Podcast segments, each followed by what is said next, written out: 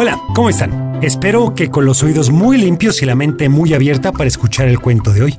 Pues mira, Teo, eso de los oídos limpios no estoy muy seguro porque no me los alcanzo a lavar todos los días. Y lo de la mente abierta, pues tampoco porque tengo tantas preocupaciones y planes que cumplir que no tengo mucho espacio por donde abrirla. Bueno, abuelo, me refiero a que desde este momento y hasta que termine el cuento me vas a poner atención.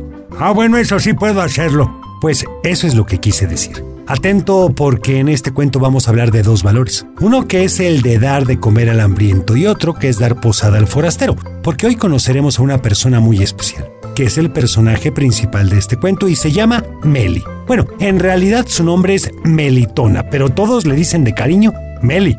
Pues apenas. ¿Qué le va a decir Melitona? Y bueno, vamos a iniciar la historia de Meli desde su niñez, para entender lo que sucede después. Ella nació en una época muy singular en la época de los hippies, cuando todo el mundo proclamaba que debía de haber solo amor y paz, y a la gente le encantaba tomar como símbolos las flores. Curiosamente, cuando Meli entró a la escuela se dio cuenta de que todas sus amigas y amigos tenían nombres de la naturaleza: arco iris, río, ámbar, azucena, y ella se preguntaba por qué. De todos los nombres tan lindos que había, pues sus papás no habían elegido alguno y al contrario, la habían llamado con ese nombre tan horrendo, pero al paso de los años le gustó tener un nombre tan poco común. Esa es una buena actitud. Como te decía, Meli vivió su infancia en una época donde todo era amor y paz, y comenzaba el auge del vegetarianismo. Es decir, es decir que nutrirse solo de frutas y vegetales. Como su mamá, llamada Perla, era una mujer a la que le gustaba estar a la moda, un día llegó a su casa con una nueva regla. En esta casa no habrá animales ni mascotas. Eso fue un duro golpe para Meli, pues a ella le habían prometido que tendría un pájaro, un conejo, un hámster, un pez, un perro y un gato de mascotas. Apenas cumpliera los 10 años. Pero con esta nueva regla al parecer no tendría ni siquiera una tortuga. Pronto en el refrigerador de su casa dejó de haber huevo, leche y mantequilla, y las alacenas estaban llenas de semillas, de todo tipo, ¿eh? Hasta ese momento se enteró que las semillas de girasol podían comerse. Y además que saben re buenas, nomás que es una lata pelarlas. Bueno, ese no fue el único cambio que hubo en la familia de Meli, pues pronto comenzó a ver que en su casa diariamente había personas diferentes, que llegaban a comer, a bañarse y hasta quedarse a dormir. Una vez no pudo dormir en su cama porque cuando llegó a su cuarto ya estaba ocupada por una desconocida. Eso sí, de cabello muy largo. Esa situación no le gustaba nada, pues nunca sabía quién estaría en su casa. Algunas de las personas que llegaban eran muy ruidosas y no la dejaban dormir, así que pronto estaba muy molesta. Por eso fue con su mamá a decirle que le gustaría que no dejara entrar a tanta gente. Pero su mamá le respondió, Meli, hay dos valores muy importantes que he aprendido recientemente. Uno es dar de comer al hambriento y otro, dar posada al forastero. ¿Posada? ¿Forastero? Bueno, Meli no tenía idea de qué significaba eso como tu abuelo. Su mamá le explicó, un forastero es alguien que ha caminado o andado por caminos largos y complicados. Por lo general está hambriento. Nosotros, en nuestra casa, tenemos espacio y comida y debemos compartirlo. Pero la explicación no fue suficiente para Meli, así que decidió mudarse y se fue a vivir con sus tíos que vivían al sur de México. La mamá de Meli se puso muy triste. No entendía por qué. Su hija ya no quería vivir con ella, pero sabía que su hermana la cuidaría muy bien. Cuando llegó a casa de sus tíos, Luis y Rocío, lo primero que Meli les dijo fue, Nunca, jamás en la vida voy a ayudar a alguien. La gente que recibe ayuda no es agradecida y se quedan por días en un lugar que no es su casa. La ensucian, comen sin lavar los trastes y no les importa si solo queda una galleta en la alacena. No preguntan si alguien quiere y se la comen. Luis y Rocío entendían perfectamente cómo se sentía Meli, porque tenía razón. Su casa había estado llena de personas que se habían aprovechado de su buena voluntad, así que hicieron sentir a Meli como en casa y la cuidaron muchísimo. Cuando llegó a la casa ya le tenían preparado un cuarto grande, pintado de rosa y con una cama súper cómoda. No había juguetes porque hasta eso a Meli no le gustaban tanto. Prefería los rompecabezas, era su juego favorito. Y sobre todo tenían para ella mucho cariño y mucha atención. Aunque Meli seguía un poco enojada por haber tenido que cambiar de casa tanto que era verdad que había decidido no ayudar a nadie, que no le importaría qué tan necesitado estaba ella, simplemente no quería ayudarla. Al poco tiempo de haber llegado con sus tíos, su mamá fue por ella, diciéndole que había entendido por qué se había querido mudar con ellos, que quizá ella había malentendido los valores de dar de comer al hambriento y dar posada al forastero, pero que eso no significaba que Meli tuviera que estar triste y enojada. Meli la abrazó, le dijo que le gustaba vivir con sus tíos, así que su mamá adquiere una casa muy cerca para poder recuperar el tiempo perdido con su hija. A Meli eso la hizo muy feliz, pero aún así estaba decidida a no ayudar a nadie. Un día Meli salió con su mamá a jugar en el parque. Le encantaba correr por todo él y jugar voleibol. Cuando estaba en la parte más emocionante del juego con su mamá, llegó un niño y le dijo que si podía jugar con ella. Meli, sin siquiera voltearlo a ver, le dijo, no. La mamá de Meli se quedó sorprendida. Cuando le preguntó por qué lo había hecho, Meli le respondió, Ay mamá, yo nunca voy a ser como tú. Eso de estar ayudando a la gente y pensar en todo lo que los demás necesitan no deja nada bueno. Oh, ¿ya no te acuerdas cuánta gente se aprovechó de ti? Perla, su mamá, se sentó a platicar con ella y le dijo, No todos se aprovecharon de mí, Meli. Conocí a la gente y había muy importante y ha sido valiosa en mi vida. Meli se levantó y le dijo, Ah, sí, pues yo no recuerdo a ninguna. Y se fue. ¡Qué grosera, Teo! Bueno, en ese momento Perla se dio cuenta del daño que le había hecho a su hija. Como Meli era una niña muy activa por las tardes, tomaba clases de taekwondo era una muy buena disciplina porque ella podía descargar todo su enojo que tenía todavía por lo que había vivido. Y también era una de las mejores competidoras de la escuela. Un día llegó al entrenamiento y vio a todos sus compañeros rodeando un combate. Se le hizo bastante raro pues todavía no empezaba el entrenamiento y los combates siempre eran al final. Se asomó entre los demás y vio a su instructor en combate con una niña de aproximadamente 10 años, es decir, de su misma edad. No podía hacer nada, así que se esperó a que terminara el combate que, por cierto, perdió su instructor Gabo. En cuanto terminaron, el instructor y los demás le aplaudieron a la niña. Se hizo una pausa y Gabo dijo, les presento a su compañera Alicia. Es nueva y acaba de llegar a México, así que les pido que le tengan paciencia porque todavía tiene mucho que aprender. Meli pensó, ay no, otra más que viene a refugiarse en espera de ayuda. Por supuesto que de mí no la va a recibir. Como Meli era la mejor de clase, Gabo la invitó a que tuviera un combate con Alicia. Meli aceptó de inmediato y pronto estaba siendo derrotada por ella. Cuando terminó la práctica, Meli salió de inmediato del salón, mientras Alicia salía detrás de ella diciéndole, Hey, hola, sé que eres la mejor de la clase y creo que podrías ayudarme a... Meli le interrumpió diciéndole, ¿Ayudarte? ¿Yo? Ya bastante te habrá ayudado alguien a llegar a este país. Y se fue caminando. ¡Qué barbaridad! Alicia le pareció extraña la actitud de Meli, pero pensó que era porque había ganado el combate. Los días siguientes, Alicia trató en varias ocasiones de acercarse a Meli sin éxito, ya que ella se ponía cada vez más grosera. Pronto habría una competencia de taekwondo y Alicia y Meli serían las representantes de la escuela, así que tendrían que quedarse a practicar un rato más.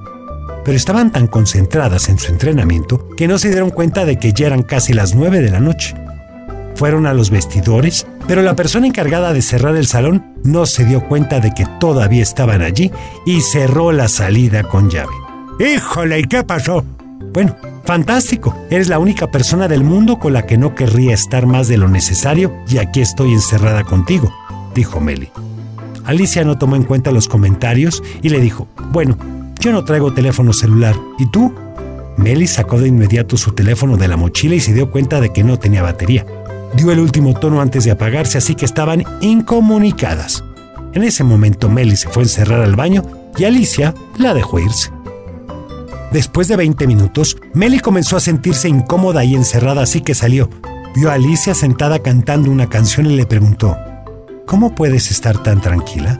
Estamos encerradas y sin posibilidad de que nos encuentren pronto. Alicia, sin voltear a verla, le dijo, He estado en situaciones peores. Sé que pronto tu mamá o mis amigos se preocuparán por nosotras, y este será el primer lugar en el que comenzarán a buscar. Meli pensó que Alicia tenía razón, pero se le hizo raro dos cosas que dijo, que había estado en situaciones peores y además no había mencionado a sus papás, sino a sus amigos. Sabiendo que todavía tendrían que esperar un rato más, se sentó junto a Alicia y le preguntó, ¿por qué crees que tus papás no vendrán a buscarnos? Alicia dijo, porque mis papás no viven en México ellos van camino a Estados Unidos y me dejaron aquí. porque el camino es muy peligroso para mí. Para llegar hasta aquí pasamos cosas muy difíciles, días sin comer, soportamos lluvias, caminamos por el lodo y tuvimos que viajar en la parte de arriba de un tren. Meli seguía sin entender y dijo, claro, todo el mundo viaja arriba del tren, no puedes viajar en las llantas. Alicia se rió, entendiendo que Meli no tenía la menor idea de lo que hablaba. No, Meli, me refiero a, a arriba, en la parte de arriba del techo. Meli abrió los ojos muy grandes cuando se imaginó lo que Alicia le acababa de decir. Entonces se atrevió a preguntarle, ¿por eso dices que has pasado cosas peores? Alicia asintió y continuó. Sí, Meli, aquí es cómodo, no hace frío, no te mojas, si te da sed puedes tomar un poco de agua del garrafón. En nuestras mochilas tenemos una manzana para aguantar el hambre. En el camino de mis papás, de mi país hacia acá, no teníamos nada. Lo que traemos nos lo robaban en el camino o lo vamos perdiendo. Tardamos una semana en llegar aquí. Meli se quedó pensativa y le dijo, ¿Una semana? Pero si no comes en una semana te puedes morir. Alicia contestó, Sí, Meli, pero gracias a Dios hay personas nobles en nuestro camino que comparten su comida y su casa con nosotros. Meli la miró extrañada y le preguntó, ¿Personas como familia o amigos tuyos? Alicia le dijo, no, Meli, gente que no te conoce, que sabe que vamos a pasar y tiene comida lista y una cama para descansar.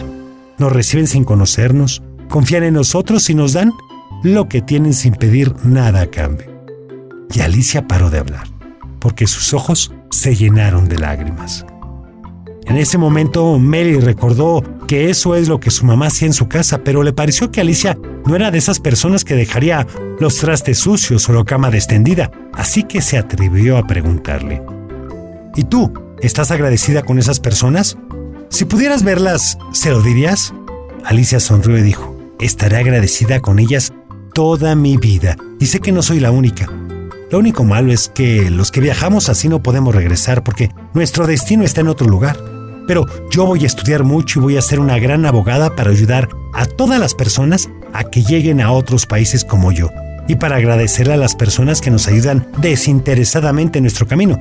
Siguen dos valores, dar de comer al hambriento y dar posada al forastero.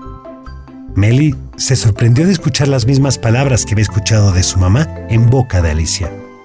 Justo en ese momento las puertas de la escuela se abrieron y entraron su mamá y sus tíos a abrazarla, porque pensaban que se había perdido, mientras observaba a Alicia irse sola caminando.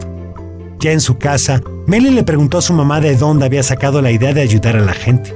Su mamá le dijo, Meli, seguramente has escuchado aquello de que es mejor dar que recibir, que hay mucha gente en el mundo que necesita de nosotros. A nunca se le olvidó su plática con Alicia y también le nació el gusanito de estudiar Derecho. No sabía exactamente para qué, pero casualmente asistió a la escuela con Alicia porque se hicieron grandes amigas. Al terminar la escuela se pusieron a trabajar muy pronto. Pero Meli tenía el gusanito de haber malinterpretado los valores que su mamá le había inculcado desde pequeña y no se sentía tranquila. Decidió entonces hablar con Alicia y su mamá. Crearía un centro para personas de todo tipo, no solo aquellos que viajaban, sino los que vivían en el país y no tenían que comer. Un lugar en donde pudieran protegerse del frío y de las lluvias y no se enfermaran. Su mamá de inmediato dijo, claro, podemos tenerlos en la casa. Meli se rió y la abrazó recordándole, mami, esa no fue una buena idea. ¿Recuerdas? Creo que podemos tener un lugar que sea más cómodo para ellos y para nosotros, pues así todos podremos estar tranquilos. Meli se puso a hablar con personas, empresas, escuelas y fue a todos los lugares a los que tenía que ir para poder abrir el centro. Así que en pocos meses ya habían inaugurado el centro para combatir el hambre, pero se dieron cuenta de que no era suficiente. Así que Meli y Alicia decidieron hacer un viaje por todo el país para ver en qué lugares hacía falta este tipo de centros. Para ellas además fue como unas largas vacaciones, pues visitaron lugares hermosos en donde comieron delicias típicas de cada lugar. Es más, cada una subió como 5 kilos porque no podían decir que no a tantas cosas. Pero tampoco pararon de trabajar. Entrevistaban a personas, les preguntaban qué necesitaban y ahí estaban otra vez hablando con ellas y más y más personas para abrir un centro más. Pronto, Meli y Alicia se volvieron famosas. Salieron en todos los programas de televisión, con todo y sus 5 kilos de más, ¿eh? Y Perla grababa todos los programas en los que salía su hija porque se sentía muy orgullosa de ella. Cuando por fin lograron su misión, regresaron a casa y Meli la recibieron su mamá y sus tíos, pero Alicia llegó a un departamento solo. como siempre, porque desde que había llegado no había podido ver a sus padres. Sabían dónde estaban, pero no podía verlos todavía. Melly estaba consciente de la situación. Sabía que ninguna felicidad sería completa cuando no la compartes con tu familia. Así que en secreto encontró a los papás de Alicia. Ellos ya reconocieron de inmediato, pues ya la habían visto varias veces en televisión con su hija, y cuando les dijo cuál era su plan, aceptaron de inmediato. El día que presentarían a todos sus logros, Perla organizó una gran fiesta a la que invitó a todos los amigos de Melly y Alicia, que ahora eran muchos. Pero la gran sorpresa fue cuando llegaron a la celebración los papás de Alicia. Cuando ella los vio no lo podía creer, pensó que se los estaba imaginando, pero cuando los pudo abrazar se dio cuenta de que ahí estaban, con ella, después de tantos años. Al final de la fiesta, Meli se acercó a su mamá y le dijo, Mami, apenas después de tantos años aprendí lo que me enseñaste.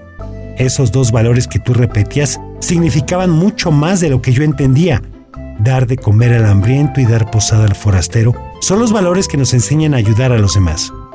Perla le dijo, lo mejor de todo es que lo aprendiste y ahora lo aplicas, por eso estoy muy orgullosa de ti. Y me alegro de que hayas dejado de ser tan necia. Meli se rió, y Perla también estaban muy contentas, cada una con sus logros. Y, al final, fueron muchas las personas que entendieron el verdadero significado de esos dos valores. Dar de comer al hambriento y dar posada al forastero. Eso ya me quedó claro, Teo. Bueno, ¿y tú qué tanto eres para hacer este tipo de situaciones? Muchas veces pensamos, ay no, si le doy de comida ya no va a trabajar, o ¿para qué querré el dinero? ¿Sabes? Eso no depende ya de ti. Siempre hay gente que necesita de tu ayuda. Y tal vez, tal vez, esas personas te estarían súper agradecidas, pero, como bien dice el cuento, no tendrían el tiempo porque tal vez no los verías después. Lo importante es dar sin recibir nada a cambio. ¡Átomos brillantes!